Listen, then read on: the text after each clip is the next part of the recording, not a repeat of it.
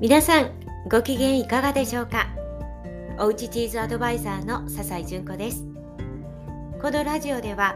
おうちチーズの楽しみ方のヒントや私の日々の気づきなどお話をしています。さて今日はですね、えー、午後からはいろいろセミナーの準備を今日もねしていたんですけれども、まあ、そんな中でですねいろいろチーズのアレンジ方法とか食べ方のご提案をねいろいろ考えていて、まあ、いろんなセミナーの準備をしていたので、まあ、じゃあいっそのことこうアイデア出しをこうやってみよう。100本ノックしてみようということであの午後からはもうノートにずらっとね思いつくままにえチーズのアレンジ方法食べ方とか書いておりました。今どれぐらいちょっとできたのかわからないんですけれどもあの今までのセミナーでたくさんご紹介してきた、まあ、私の定番のものであったりとかあるいは新しいアイデアとかねたくさん書いていきました。チーズも、ー、たっぷり買ってですねこう眺めながらなんとなく想像しながらなんですけれども、まあ、これは後々に実際に試食をしてみないとわからないんですけれどもあの闇雲にねやってもあのあまり良くないので絶対こんな風にしたら美味しいなというのをこう想像しながらね、えー、考えておりました。うんまあ、大変なんですけれども100本なんでね結構大変なんですけれどもそれはもうちっちゃな、ねえー、アレンジなんですが、まあ、アイデア出しはすごくあの楽しいなと思ってできました。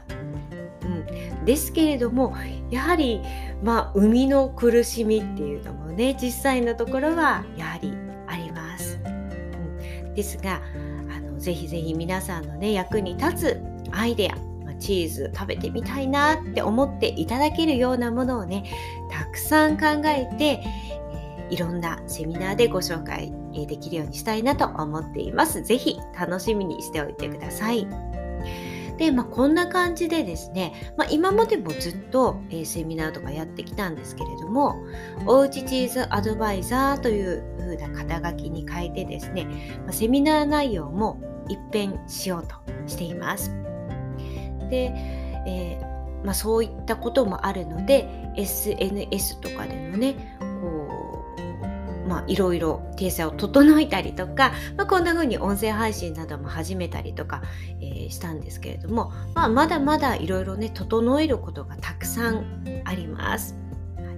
で、まあ、その一つとして、まあ、例えばこの音声配信の、えー、このポッドキャストでもそうなんですけれどもあのサムネイルがね、えー、ありますがそれを長女に作ってもらったりいたしました。こんなイメージカラーでやってほしいなっていうのでちょっとお願いして作ってもらったんですね。実は長女は、まあ、これまでもあのちょっと出てきたりもしていますが美大生今目指して、えー、夜は美大の予備校に通っています。もう本当にちっちゃな頃から絵が大好きでファッションも大好きメイクも大好きなんですけれども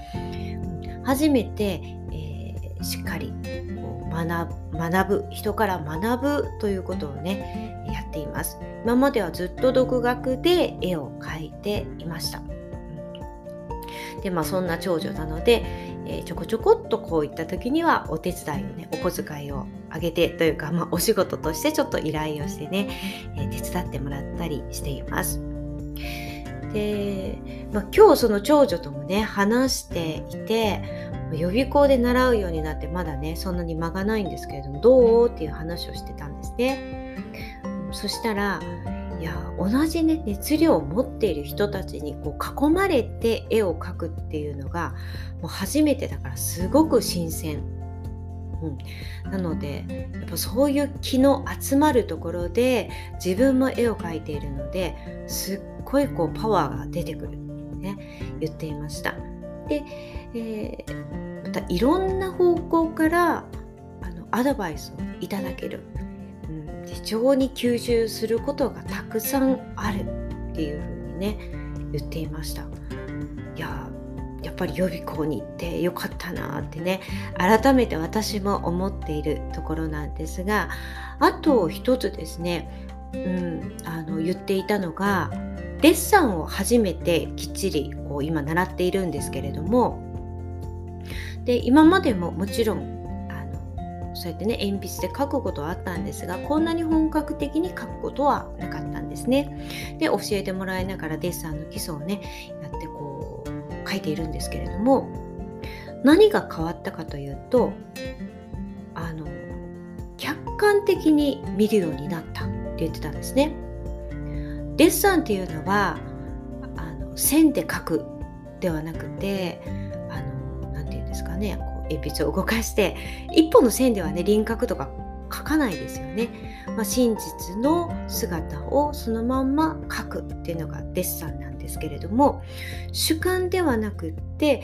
えー、その真実を描くためにどうやったら客観的に見れるか描けるか、うん。まあ、そういう視点を持つようになった。でまあ、なのでフラットな状態で物事を見るようになったなって言っています。自分の主観で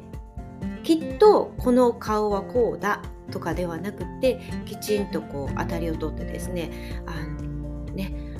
しっかり描くようになったなんていうふうに言っていました。でこれ聞いた時にあすごいなと思ったんですね。これ絵だけじゃなくってこれはいろんなことに共通してるんじゃないかなっていうふうに思いました。うん、でまあね私たちが、まあ、自分もそうなんですけれども人を見る時相手を見る時あとは何かの物事を見る時っていうのはこちらは意識せずとも知らず知らずにどうしてもこう自分の何かね眼鏡をかけてそのフィルターを通して見てることって多いんじゃないかなって思ったんですね。まあ、自分はそれが真実を見ている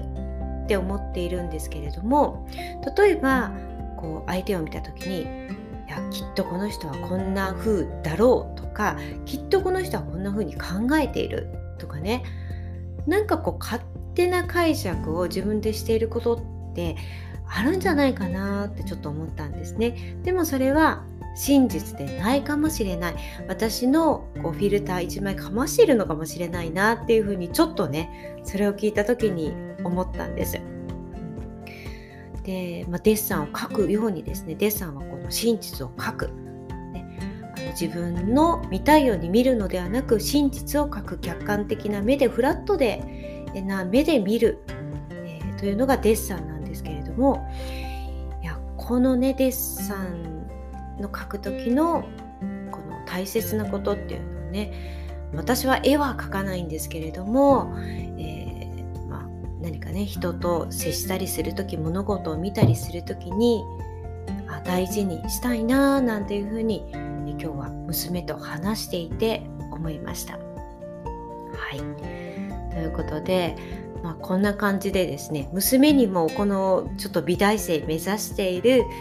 あの娘にもちょっと私のお仕事でそういったところでお手伝いしてほしいなっていうところは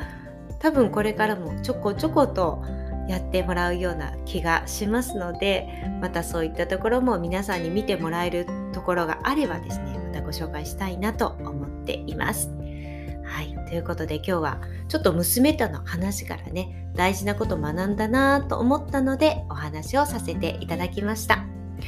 ということで今日はこれぐらいで失礼しようかなと思います。それではまた明日お会いしましょう。